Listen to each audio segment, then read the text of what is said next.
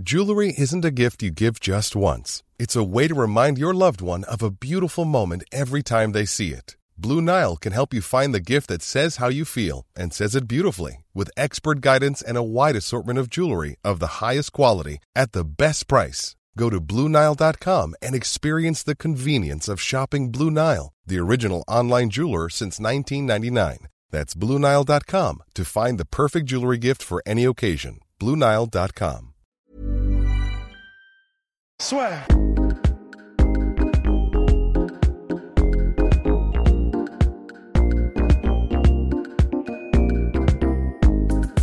Bref, bonjour à toutes et à tous, bienvenue dans le podcast La Sueur. Maintenant, on va s'intéresser aux adversaires potentiels de Conor McGregor qui a laissé toutes les portes ouvertes.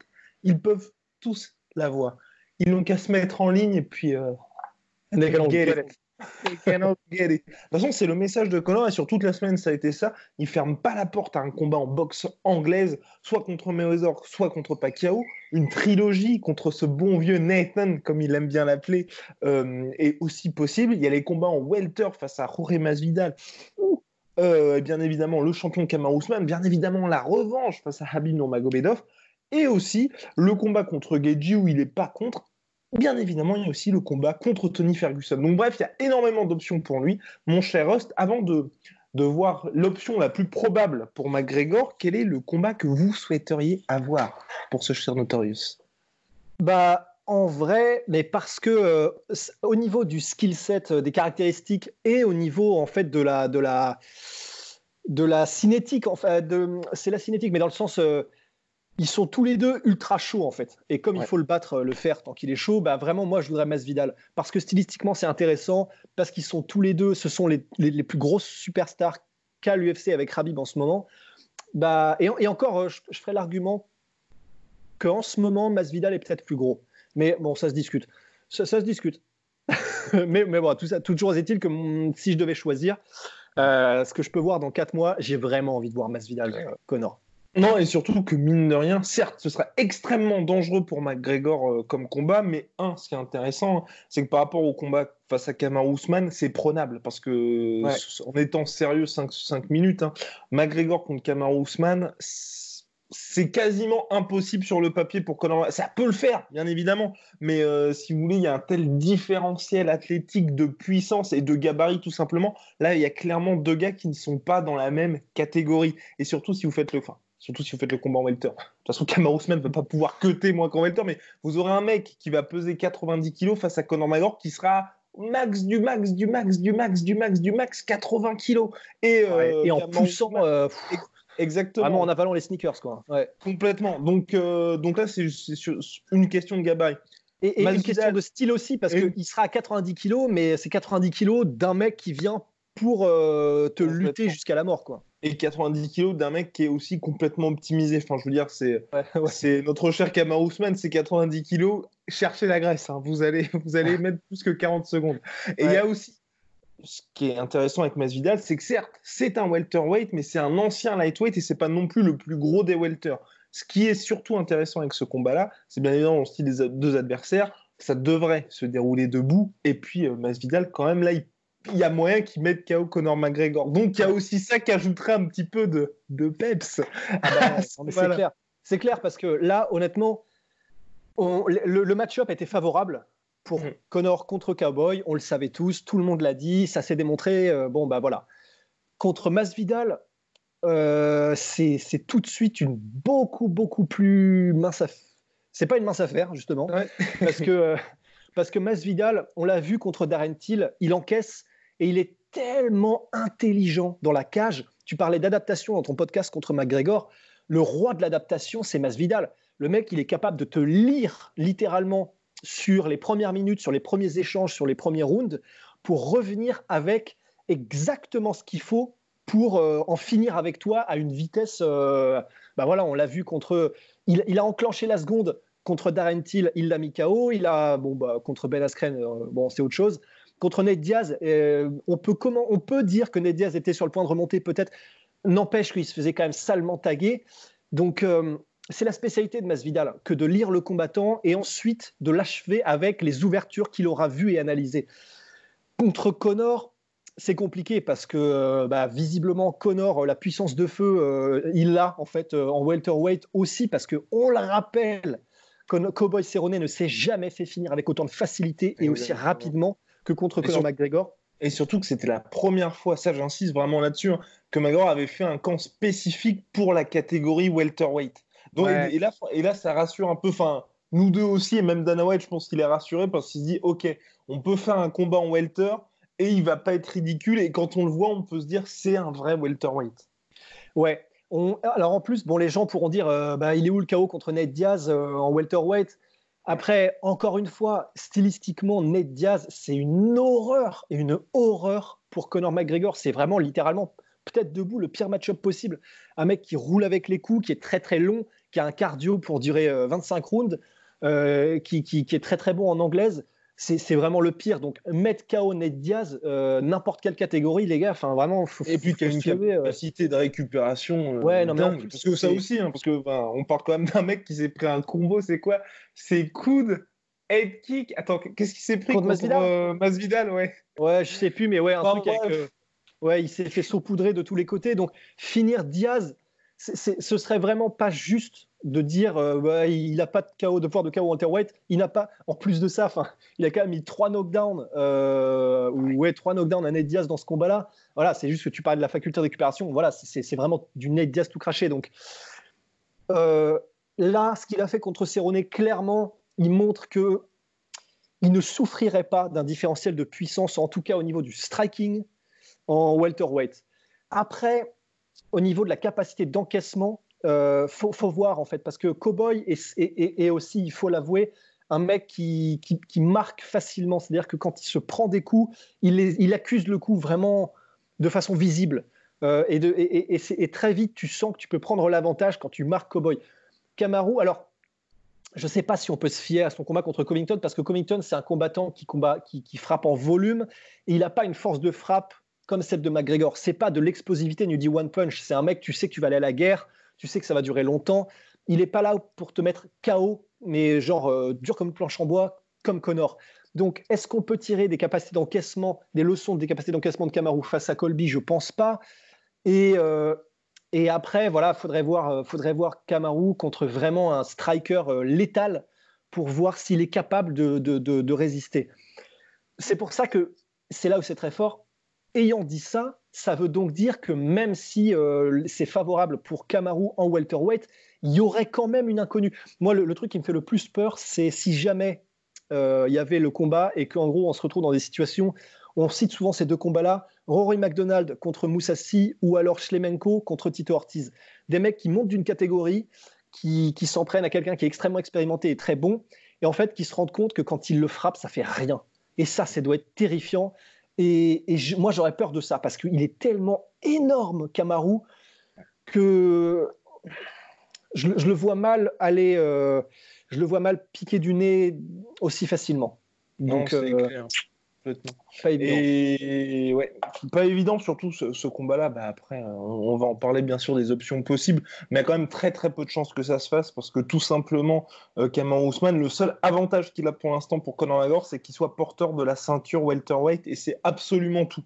Et donc là, McGregor, il a tellement d'options possibles qu'entre se dire, ok, je peux devenir le premier champion dans trois catégories, ce qui serait évidemment magnifique, mais il, a le temps, enfin il a le temps entre guillemets que Kamaru Ousmane affronte d'autres adversaires, soit un petit peu amoindri, ou et puis que McGregor fasse d'autres combats. Enfin, c'est beaucoup trop dangereux pour lui par rapport à ce que ça va lui rapporter, si vous voulez. Euh, je pense qu'en termes de pay-per-view, il y a même moyen que Kamaru Ousmane marche moins bien encore que Cerrone, parce que ouais. c'est une vraie star. Kamaru Ousmane, les gens voulaient juste le voir battre Covington, et aujourd'hui, on a très bien vu, même dans les chiffres des interviews et tout ça, tout le monde s'en fout de Kamaru Ousmane. En fait, c'est même pire, mec, c'est même, même pire parce que il dégage. Alors personnellement, je suis pas fan de la personnalité mhm. de Kamaru. Je suis pas, je, je, je, suis pas fan.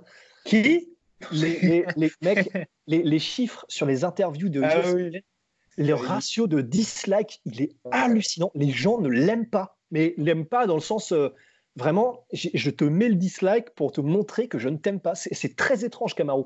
Les gens disent qu'il est fake et tout ça, donc vraiment, les gens disent, les gens ne l'aiment pas. Et, et je pense que ça se traduirait effectivement mal dans les pay-per-view parce qu'il y a une différence entre vouloir voir un mec perdre comme Mayweather et vois un mec que tu n'as même pas envie de voir parce que il, juste ça. il t'énerve en fait, c'est physique.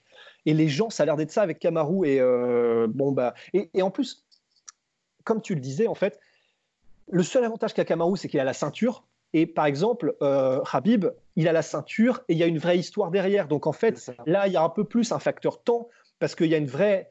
Euh, il faut que McGregor, s'il veut euh, se reposer sur ses lauriers en paix, il faut qu'il ait sa revanche. Il faut qu'il prenne sa revanche contre Habib qu'il a battu à plate couture. Là, il y a quelque chose. Donc, hum, c'est pas que la ceinture. Je pense même que s'il n'avait plus la ceinture, Connor voudrait quand même raffronter Habib. Alors que vraiment, c'est ce que disait Masvidal à propos de la ceinture et de Kamaru Usman. La différence, c'est que Kamaru, en fait, euh, ça pourrait être n'importe qui d'autre, on s'en fout. Donc, en fait, euh, on peut attendre le temps qu'il faudra. La ceinture, elle sera euh, contre des gens différents. Enfin, il y aura, il y aura toutes sortes de personnes.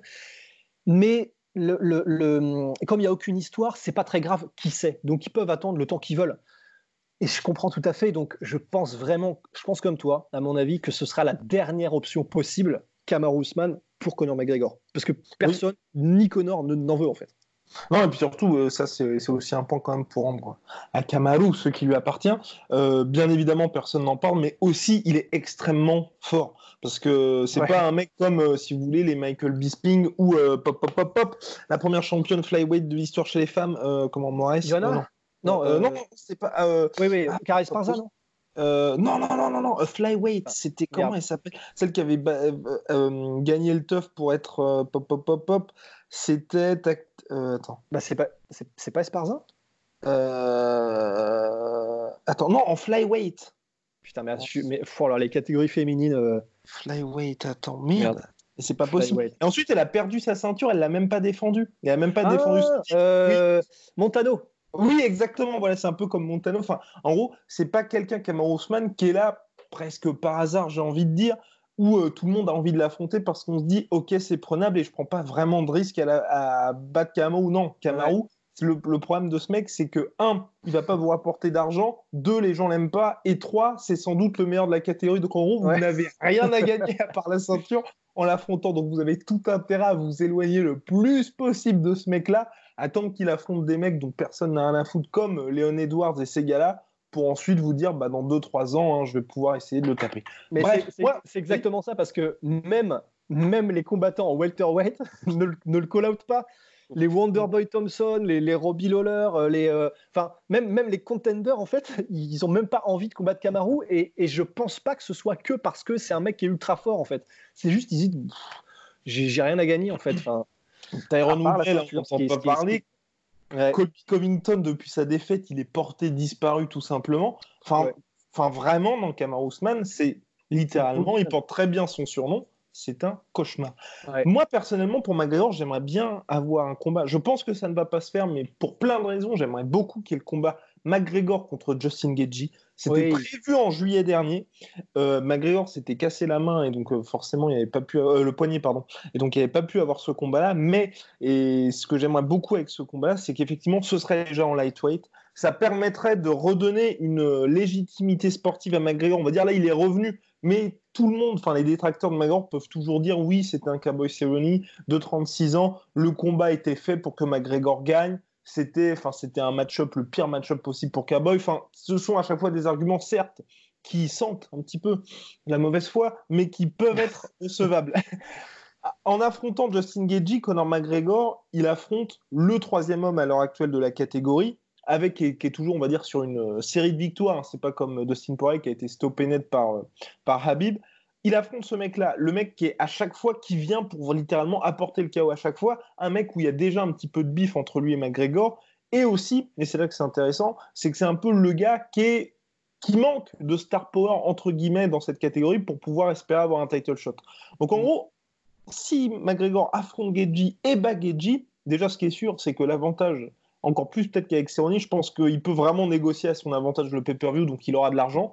Et s'il arrive à le battre, bah là, les gens, qu'est-ce que vous pouvez lui dire si euh, l'UFC dit bah, on va faire euh, McGregor Habib 2 ou euh, McGregor contre Ferguson parce que c'est Ferguson qui aura battu Habib Vous ne pouvez rien lui dire parce qu'il aura battu l'autre contender légitime. Et c'est pour ça que bah j'ai vraiment envie de voir le combat, surtout qu'en plus, c'est possible, on va dire, au niveau calendaire. Mais le problème, Et c'est là, euh, là l'UFC, ce qui se passe actuellement, et on, en on y reviendra dans un futur podcast avec Rust, c'est que financièrement, je pense que Dana White, c'est pas du tout l'option qu'il a envie de privilégier pour McGregor.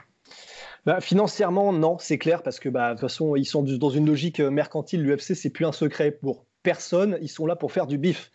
Il y, y, avait une question, la, seule le seul truc qui pourrait nous avantager, si ce qu'on voulait, c'était le match-up Gaji, et personnellement, je le veux aussi, c'est, euh, tu parlais de calendaire, on sait que si jamais il se blesse pas et que le combat se fait entre Habib et Ferguson, donc ça veut dire que le combat, il aura, c'est en avril, c'est ça? Ouais, 18 avril. 18 avril. Après ça, euh, bah voilà, Mag euh, il aura la période de Ramadan pendant laquelle il ne veut pas combattre. Ça nous amène à euh, début d'année scolaire prochaine, septembre-octobre. Et ça fait trop loin pour McGregor. McGregor sera obligé de combattre d'ici là. Donc, ça fait obligatoirement, euh, Kamaru est blessé en plus de ça, donc ça fait obligatoirement soit Geji dans l'idée, soit Masvidal. C'est pour ça que heureusement, on a ces, on, a ces caractéristiques-là calendaires qui font qu'il y a quand même des grandes chances que ce soit un de ces deux-là qu'on ait et pas Habib, à moins que Ferguson se blesse. Moi, c'est ce qui me donne le plus espoir. Ou que Habib se blesse. Ou que Habib se blesse. C'est vrai. C'est vrai. C'est marrant comme à chaque fois on met pas Ferguson dans la dans la dans l'équation. Ah, c'est vrai qu'il pourrait très bien prendre la place de Habib contre Ferguson. C'est, il a dit qu'il le ferait. Donc, euh, parce que hors théorie du complot, j'ai, l'impression que l'UFC réfléchit sérieusement à ça en fait. À en gros dire à Habib, écoute, tu attends tranquillement la fin d'année et euh, bah, tu as le méga fight contre Connor à la fin de l'année ou le vainqueur de Connor Ferguson. En gros, dire euh, bah, que Ferguson, ce qui est vrai, a jamais eu pour l'instant droit à son money fight. Quand il y avait eu le combat contre Habib qui était prévu en avril 2018, bah, il s'était blessé, attaqué sauvagement par un câble. Et donc, euh, c'est là qu'il n'avait pas pu tenir sa place. Et donc, tu vois, essayer d'arranger un petit peu tout le monde pour que Ferguson puisse avoir le combat contre Conor McGregor. Et là aussi, c'est pour moi, c'est l'autre combat que j'ai envie de voir, dans le sens où c'est l'autre mec de cette catégorie-là qui permettra à McGregor d'avoir toute cette légitimité sportive qui est aussi très prenable pour McGregor, mais qui pose aussi des questions, ça c'est important. Et comme ça, Habib, lui, attend tranquillement la fin d'année pour récupérer son énorme chèque et potentiellement arrêter, enfin stopper net la carrière de son pire ennemi. Et euh, Ferguson a, l'opportunité d'affronter McGregor. Je pense que, en fait, ça peut être possible parce que, et c'est ce qui me dérange beaucoup là-dedans, c'est que, je sais, bah, évidemment, Rust a vu la, conférence de presse, mais si vous n'avez pas vu la conférence de presse de Dana White, il parle quasiment pas de l'UFC 249. Il est en mode, va y avoir Conor Habib. Enfin, pour lui, c'est bizarre. Hein. C'est très bizarre parce que tu dis, bah, mec, enfin, là, il y a quand même un combat entre les deux meilleurs lightweight de tous les temps, les deux qui sont sur la grosse série de victoires. Enfin, on n'a jamais vu ça. C'est quand même loin d'être évident que Habib roule sur Tony Ferguson ou s'il s'impose, il risque d'être quand même un petit peu amoindri. Et Dana White fait comme si, mine de rien, c'est quand même un petit peu un manque de respect pour Tony ah, Ferguson. complètement. C'est vraiment. Enfin, il faisait même pas ça, c'était même pas à ce point-là pour le combat Cerrone McGregor. Quoi. Ouais. Et c'est là que moi je suis en train de me dire, soit il sait des choses que l'on ne sait pas, ou soit il est persuadé que Habib va gagner. Et à mon avis, je pense que en coulisses, il a déjà commencé à se dire bon, on va peut-être essayer de faire quelque chose pour que bah, on se sécurise plus ou moins le combat McGregor-Habib. Ouais, parce que cette manière qu'il a eu de ne même pas penser, c'est-à-dire qu'il l'a même pas évoqué, c'est comme si dans sa tête, il n'y avait même pas de combat, il n'y a pas de combat. C'est-à-dire que là, Rabib est libre et il, peut affronter euh, McGregor. C'est, en fait, personnellement, l'impression que ça m'a donné, c'est. Euh, j'avais l'impression qu'il était tellement. Euh, dans, la zone, que McGregor vient de gagner, c'est le fils prodigue, celui qui ramène du fric à la maison comme personne, il vient de gagner, euh, j'avais l'impression que Dana White en fait était tellement la tête dans les étoiles qu'en gros il, il a même pas réussi à mettre le masque de euh, attendez, il va y avoir le combat Habib Ferguson. J'ai eu l'impression qu'en gros ce qu'il voulait le plus au monde, euh, bah voilà dans sa tête c'est déjà réalisé, c'est-à-dire le combat Habib Habib Connor. Et c'est vrai que c'était vraiment bizarre. C'est si j'étais Tony Ferguson, franchement je le prendrais très mal parce que vraiment c'est vraiment le manque de respect ultime. C'est-à-dire que c'est même pas qu'on dit qu'on pense que tu vas perdre, c'est qu'on te mentionne même pas comme si tu étais déjà mort en fait. Et euh, alors en revanche, non, mais c'est chaud, c'est chaud surtout. Moi, ce qui, pour euh, Dana White, qui est quand même, on rappelle, un, businessman, l'UFC 249, donc euh, Ferguson contre Habib, ça, ça doit rapporter énormément d'argent à l'UFC. Donc le fait que même lui, il commence pas à hyper le truc, ouais, ouais, tu, on, on, se dit, c'est On a envie, parce que jusqu'à maintenant, hein, ce combat-là risque d'être le plus gros pay-per-view de l'année. Enfin, hors Conor McGregor. Ouais. Enfin, tu, tu, commences même pas à faire monter la sauce là-dessus. Enfin, c'est très, bizarre. C'est très bizarre. Cela dit, cela dit, j'ai du mal à croire que, que Rabib. Euh, je pense que Rabib fonctionne aussi à l'honneur et je pense qu'il voudrait absolument. I'm Sandra, and I'm just the professional your small business was looking for. But you didn't hire me because you didn't use LinkedIn jobs. LinkedIn has professionals you can't find anywhere else, including those who aren't actively looking for a new job but might be open to the perfect role, like me. In a given month, over 70% of LinkedIn users don't visit other leading job sites. So if you're not looking on LinkedIn, you'll miss out on great candidates like Sandra. Start hiring professionals like a professional. Post your free job on linkedin.com/people today. Absolument affronter Tony Ferguson pour prouver que c'est lui le meilleur. Mm. J'ai, j'ai, j'ai, je le connais pas euh, et il me connaît pas, mais je suis prêt à parier. Il va bientôt me connaître. t'inquiète pas qu'il va me connaître, ouais. Mais je suis prêt à parier que dans la tête de Habib, il veut rentrer dans l'histoire et être indiscutablement le meilleur lightweight de tous les temps. Et pour ça, l'occasion en or, c'est Ferguson parce que c'est l'autre monstre caché dans le marais que personne ne fait affronter, qui s'est débarrassé de tous les corps. Et si tu bats ce monstre-là, c'est le coup de tampon. Personne ne l'a fait avant toi depuis qu'il a cette streak euh, de ouf. Et j'ai du mal à croire quand même qu'il voudra pas faire ça. Donc je pense pas, même avec des chèques, même avec euh, des promesses et, des, promesses, euh, je ne pense pas que Habib refuserait, sous quelque condition que ce soit, de laisser sa place dans un combat contre Ferguson. Je pense pas. Encore une fois, mon cher je pense qu'il y a pas mal de choses que nous ne savons pas. Parce que moi, l'autre qui m'étonne, c'est que tu vois, quand on, regarde les réseaux sociaux, d'un côté, il y a Ferguson, il passe son temps à poster sur le combat qui va arriver là. Habib, il n'a toujours pas posté là-dessus. Hein. Il n'a toujours pas posté. Il n'a pas eu de, il a pas mis de poster. Il n'a pas mis je reviens le, au mois d'avril. Enfin, on a vraiment l'impression que tu as Ferguson qui lui est convaincu qu'il va y avoir ce combat-là, qui a même été annoncé officiellement par l'UFC. Hein. Mais quand on regarde sur les réseaux sociaux de Habib, il n'y a rien du tout. Et pourtant, euh, comme tu le dis, moi je suis entièrement d'accord avec toi, pour Habib Nurmagomedov, niveau honneur, niveau tout ça, il y a juste eu un poster custom, qu'il a, le fameux poster qui était magnifique là. C'est la seule chose qu'il a posté dessus. Sinon, on n'a pas de, bah, tu vois, de retour avec mes frères, machin, machin, euh, camp d'entraînement. c'est, en fait, euh, je trouve ça bizarre, parce que même pour Habib, parce qu'il aura forcément des points en pourcentage en pay-per-view. Donc même lui, s'il veut que, enfin forcément tous ses fans vont regarder, mais il faut quand même un petit peu commencer à annoncer tout ça, faire parler, que les gens se disent ah oui c'est vrai ça arrive bientôt parce que c'est ouais. dans trois mois. Bref, c'est vrai que c'est bizarre. Hein. C'est vrai c'est très très très bizarre parce qu'on n'insistera jamais assez là-dessus. C'est quand même euh, un des combats les plus importants de tous les temps MMA. Enfin, bah ouais, de rien. Non, c'est vrai que c'est bizarre. Après, je sais pas. avant, ça et hors McGregor, il avait l'habitude de poster euh, beaucoup plus que ce qu'il fait maintenant? Bah, on va dire qu'il, enfin, l'avantage que quand tu, enfin, l'avantage quand tu regardes ses réseaux sociaux, tu vois clairement ce qu'il est en train de faire. Tu sais, s'il est en train de se préparer pour un combat et tout ça. Là, bah, euh, on va dire, il poste des photos de paysages. ah ouais? Non, mais ouais, de lui au Dagestan avec ses potes, une photo d'Abdelaziz. Enfin, vraiment. Euh, non, mais t'as pas l'impression en fait qu'il a un combat qui est en train de s'entraîner. Exactement. Ah, c'est pas bon ça. Hein.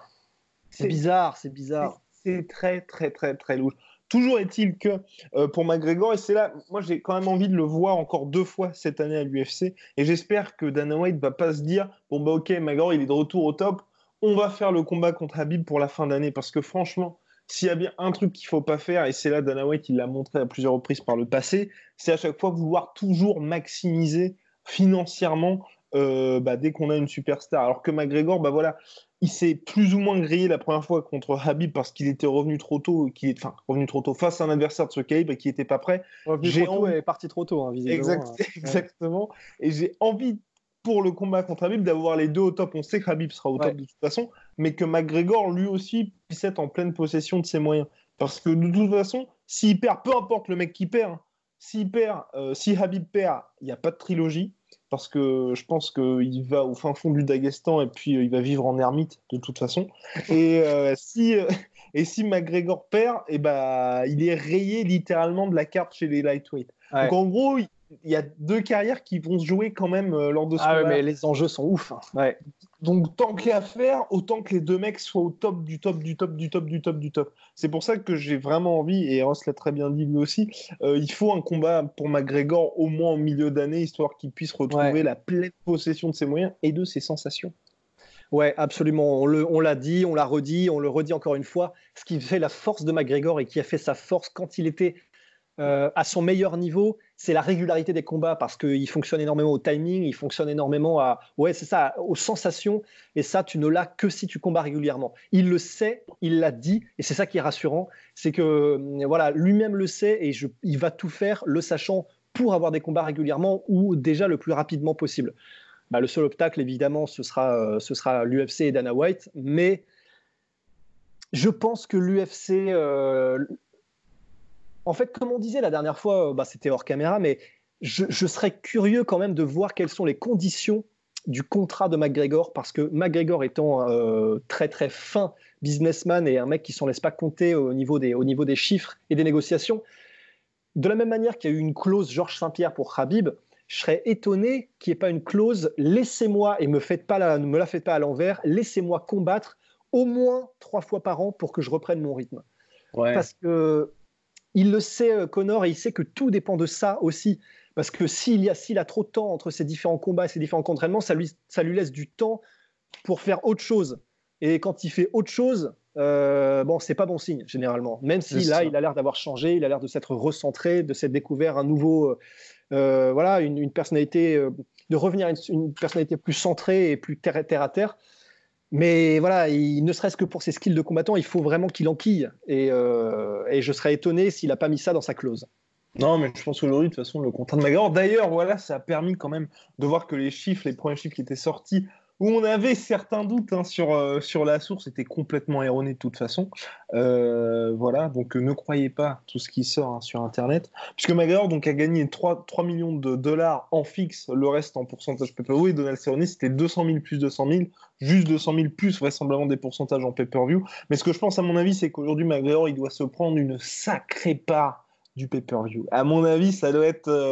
ouais. Ça m'étonnerait pas que ce soit entre 15 et 20 dollars, tu vois je pense que ça doit être euh, d'une violence parce que là, mine de rien, sur la carte, rien qu'en billetterie, l'UFC a fait 11 millions de dollars.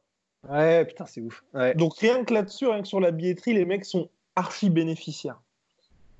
C'est vrai. ensuite vous ajoutez le pay-per-view et au regard de la carte, ils peuvent très bien se permettre de dire sur un pay-per-view qui est vendu donc à 65 dollars, ils peuvent en filer 20 rien qu'à McGregor. Putain, ce serait énorme. Franchement, ce serait énorme. Après, cela dit, ah oui, il y a aussi un truc, euh, qu'il faut dire, on pourrait presque y consacrer un podcast, mais bon, on peut le dire rapidement ici. Conor McGregor a parlé de 80 millions qui gagnait probablement pour ce combat-là. Impossible. C'est impossible. Et c'est impossible pour une raison qui est euh, qui est qu'on ne peut pas contredire parce que ce sont les chiffres qui ont été révélés par l'UFC. Parce que alors pour ceux qui ne savent pas, l'UFC a été euh, traîné au tribunal. je sais, je sais plus dans quelle affaire c'était, mais ils sont dans plusieurs affaires où en gros les combattants euh, les ont emmenés au tribunal euh, pour différentes raisons. Et au cours d'un de ces procès, l'UFC a été obligée, a été soumise euh, au regard de la loi, à montrer tous ces chiffres et à être totalement transparente sur ce qu'ils donnent aux combattants. Et ça comprend tout c'était, il y avait les pay-per-view, il y avait les bonus de vestiaire, il y avait les bonus bah, disclosed ceux qu'on connaît, donc par exemple 3 millions 200 000 machin pour ce combat-là. Et c'était entre les années 2000 et 2017. Et le plus qui n'ait jamais été fait par un seul combattant au cours d'un event, tout compris, que ce soit les cuts de pay-per-view, le disclosed paiement et les bonus de vestiaire, c'était euh, donc Connor à l'UFC contre Eddie Alvarez. Et il a fait en tout et pour tout, pay-per-view compris, 8 millions. Donc évidemment, là, il a pu, euh, il a très bien pu, comment dire, renégocier son contrat pour avoir un contrat. Il a gagné 35 millions, je crois. 35 millions. Ouais, voilà, parce que donc c'était 2017, donc ça n'a pas compté le combat Conor Habib. Mais pour un combat, alors je crois qu'il a fait quelque chose qu'un million 300 000 ou un million, je sais plus combien de pay il a fait contre Alvarez. mais il a fait 5 millions de cuts de pay-per-view en plus de ses 3 millions, ouais, je crois qu'il avait 3 millions. Ça, oui, c'était ça.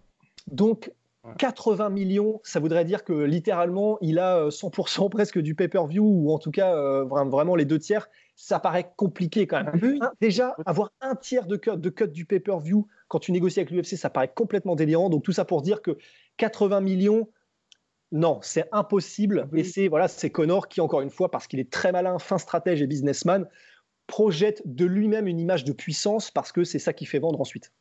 Non, mais surtout que de toute façon, si on fait, on prend les, petits calculs, si on se dit que McGregor a fait 2,4 euh, millions de pay-per-view contre Cerrone, 2,4 millions de pay-per-view étant le record qu'il a établi face à Habib Nurmagomedov. On fait 2,4 millions de ventes en pay-per-view en se disant que McGregor a pris 20 dollars, ce qui est complètement énorme, et que bien évidemment, il n'a pas fait les 2,4 millions de pay-per-view. On a donc un McGregor qui s'est fait seulement, entre guillemets, 48 millions. Si on monte à 30 dollars par pay-per-view vendu, ce qui est tout simplement impossible. Hein, de toute façon, euh, là, Ross peut vous confirmer, l'UFC laissera jamais un combattant prendre quasiment la moitié du pay-per-view. Et sous réserve que McGregor ait encore vendu 2,4 millions là, de pay-per-view. On arrive à 72 millions. Donc même là, en étant dans des sommes qui sont jamais arrivées, ça fait, 60, ça fait 75 millions en tout avec le salaire qui s'est pris en fixe. Donc clairement, c'est impossible qui se soit euh, pris euh, justement 80 millions. Et d'ailleurs, j'avais fait un petit article là-dessus pour dire que en gros, euh, bah, il était plus proche, à mon avis, ouais, des 30 millions maximum que, que de cette somme-là. En tout cas, donc voilà, ce qui est sûr, c'est pour McGregor, il y a ça. Et il y a ces autres options dont on ne parle pas, et où là, pourtant, même Dana White a, s'est montré assez ouvert, c'est les fameux combats en boxe anglaise. Et oui, parce qu'il y a eu le spectre Manny Pacquiao qui a un peu popé euh, de nulle part. McGregor a dit on est en négociation. Et quand il l'a dit, il a regardé son manager en mode oh merde, j'ai peut-être fait une gaffe. Donc ça veut mm. dire vraiment qu'il y a les négociations qui sont en cours. Il y a même Manny Pacquiao qui a tweeté pour féliciter McGregor, bien évidemment. C'est pas anodin qui félicite McGregor. Et il y a Floyd Mayweather qui lui aussi, on l'avait déjà annoncé, était, enfin avait déjà annoncé par Dana White. En fait, ils s'étaient rencontrés, il y a eu un deal, euh, ils sont tous, il y a tout, un serrage de main entre les deux mecs pour dire bah écoutez, on va, on va mettre en place un combat à venir pour Floyd. Donc il y a ces options-là qui sont, mine de rien, extrêmement probables et surtout, et c'est là en fait moi où je pense qu'il y a ça fait partie de mes petits outsiders, on va dire, pour les combats de McGregor avant de revenir euh, face à Habib Nurmagomedov ou le vainqueur de Habib Tony à la fin d'année. Je pense que c'est possible ces combats-là dans le sens où c'est extrêmement lucratif pour l'UFC et pour McGregor comme pour l'UFC, ils prennent pas de risque parce que si McGregor perd contre Pacquiao ou contre Mayweather, même si contre Pacquiao, je pense qu'il peut prendre euh, tarif dans le sens il peut vraiment se faire mal. Euh, c'est pas grave. Enfin, vous pouvez juste dire, bah, il a encore une fois essayé face à l'une des légendes parmi les légendes en boxe anglaise pour son deuxième combat chez les professionnels, même s'il se fait finir par KO, on va dire au sixième par KO parce que les arbitres et l'UFC le laissera jamais aller au tapis, bah, vous pourrez enfin, les gens vont pas être un peu comme quand il a perdu contre Mayweather. Bah, tu dis juste, bah, effectivement, il a perdu contre l'un des plus grands de tous les temps. C'était son premier combat pro. T'as presque envie juste de dire, de saluer la volonté du mec. Donc, pour l'UFC, c'est jackpot parce que vous vous garantissez de l'argent. McGregor, lui, il surfe sur ce côté conquérant. Et puis, qui perd ou qui gagne, de toute façon, euh, son image restera quasiment la même. Ouais, c'est vrai. Euh, après, le fait qu'il ne sera pas mis KO contre Pacquiao parce que l'UFC ne le laissera jamais, en fait, je, je, je, bah, je, vois, je vois ce que tu veux dire parce que du coup, ils feront toutes les règles possibles pour justement euh, que ça n'arrive pas. Après, ah, mais il y a un risque. Hein. Mais il y, y, a quand même un sacré putain de risque parce que ça reste Pacquiao, tu vois. Donc, euh, après, il y a quand même un truc, je pense que qu'il ne faut pas oublier, c'est j'ai tellement pas envie de voir ça. Pareil. J'ai tellement pas envie de voir ça. J'en ai tellement marre qu'on parle de Conor McGregor en boxe anglaise, mec. Vraiment, j'en peux plus. Là, on a déjà perdu des années euh, avec cette histoire de. Bon, c'est aussi parce que Conor McGregor connaissait des soucis à côté dans sa vie privée, mais le fait qu'il se soit entraîné spécifiquement pour l'anglaise, qu'il était combattre Mayweather et on savait ce que ça allait donner, ça n'a pas manqué. Euh, L'expérience, euh, on n'a pas besoin de la refaire, même on n'avait pas besoin vraiment de la faire, et ça nous ferait juste perdre du temps sur le prime qu'a McGregor. Là, il est en train de revenir en bonne condition. C'est en train de revenir, un, de revenir un vrai artiste martial, euh, un, combattant de MMA. Euh, j'ai envie de voir ce qui se fait de mieux en MMA. C'est sa spécialité. J'ai pas envie d'aller le voir se faire arracher contre un mec en anglaise. Et, même si. Et, en fait, parce que je pense qu'il se ferait arracher, bien sûr, évidemment, parce que c'est un boxeur professionnel et un des meilleurs de tous les temps, encore une fois, qui aurait en face.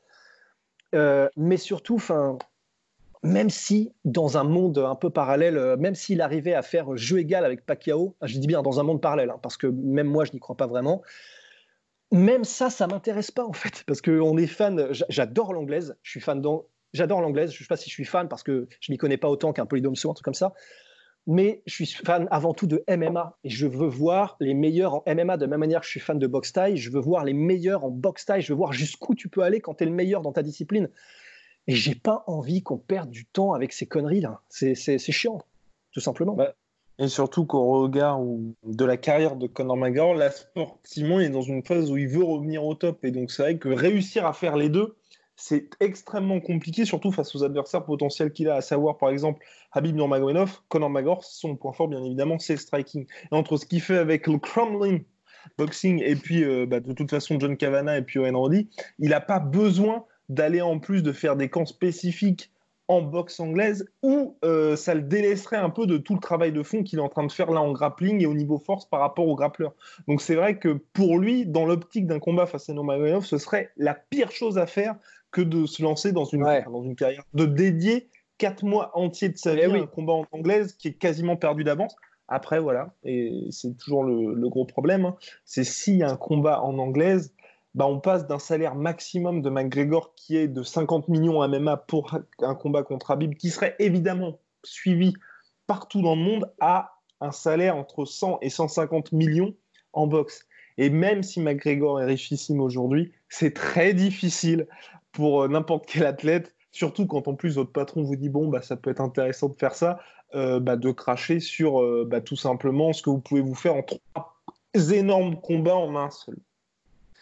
C'est vrai. Après, cela dit, j'ai un mince espoir et je, garde, je, garde la tête levée vers le ciel parce qu'il y a eu un échange à un moment donné euh, dans la conférence de presse avec McGregor, avec un reporter et euh, qui lui dit enough is enough. Voilà, how much is enough money? C'est à un moment donné combien d'argent il te faut? Parce que du coup il parlait. donc, il y a eu d'abord Nada White en conférence de presse. Un, journaliste lui a posé la question Mais alors, du coup, Rabi contre Connor en Russie, comment ça se passe? Et Dana White a dit non. Euh, on lui demande pourquoi, parce que pay-per-view. Bon, il n'a pas donné de raison claire, mais les pay-per-view en faisaient visiblement partie. Connor arrive à la conférence de presse, le journaliste lui pose la même question et lui dit voilà, où est-ce que vous voudriez combattre euh, Dans un stade à Dublin, à Moscou? Bon, Dana White a dit non, et là Connor McGregor dit pourquoi est-ce qu'il a dit non? Le journaliste lui dit bah, des histoires de pay-per-view. Et Connor répond How much money do you need to make? Et en gros, bah voilà, on a l'air de dire, mais putain, c'est bon, il y a, l'argent et on en rapporte suffisamment. Maintenant, on peut quand même faire des trucs pour l'histoire du sport si il est d'accord lui-même avec euh, ce statement, avec euh, cette citation, bon, ça veut dire que peut-être que lui-même euh, n'est plus dans une optique que de faire du bif, même s'il a aussi dit dans des interviews similaires qu'il voulait devenir milliardaire avant 35 ans. Donc ça veut dire qu'il a quand même un objectif très pécunier. Mais à un moment donné, si tu veux marquer l'histoire du sport comme il a l'air de vouloir la marquer, parce que lui veut combattre à Moscou, c'est-à-dire qu'il veut faire des combats genre bon, genre des Ali Frazier, des, Rumble in the Jungle et tout ça. Il veut des moments iconiques bah, s'il veut marquer l'histoire par des moments iconiques, euh, voilà, il faut qu'il y passe. Donc peut-être que l'argent, c'est peut-être plus le plus important pour lui en ce moment. Donc peut-être que Pacquiao passerait à côté dans ces conditions.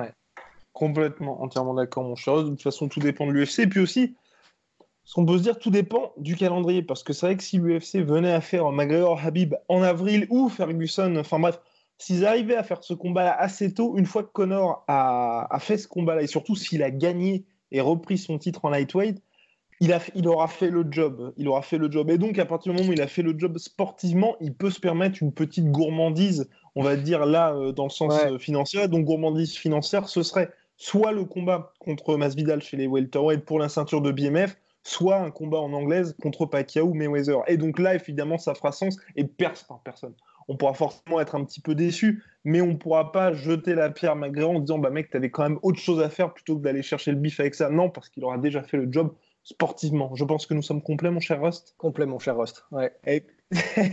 bah, formidable. Et eh bah, merci à nos sponsors MySweet Protein. Le code passe à 46% en ce moment sur absolument tout. Code la sueur, lien en bio. On est ravis de leur produit, ravis de tout. Ça nous fait très plaisir. Ouais, ouais. je pense qu'on peut le dire. Et d'ailleurs, il faut qu'on se fasse des petites photos parce que bon, on a beau. Euh, allez, une petite photo de, de l'équipe avec notre cher Polydomso. Et puis également notre, notre premier sponsor, c'est Jetronomy, donc soins, savon, en ce moment, donc euh, Made in France, Made in Marseille, 100% naturel, validé par Polydomso. Ils pourraient presque le mettre sur leur site internet. Parce que pour que quelque chose soit validé par Polydomso, on ne le dit jamais assez, on n'est même pas sûr nous-mêmes d'être validé d'une validation par Polydomso. Donc ça vous donne quand même une idée de la qualité des produits. Et puis pour l'instant, là, de ce qu'on a reçu sur Instagram, tous les gens qui ont acheté leurs produits étaient ravis. Donc là aussi, lien dans la description. Et c'est, euh, en ce moment, ils ont une offre, c'est un savon offert à partir de 45 euros d'achat, si je ne m'abuse, et 20 euros de réduction sur les soins. Voilà, mon cher Rust. À la prochaine, à très vite. À très vite, mon cher Guillaume. Soit.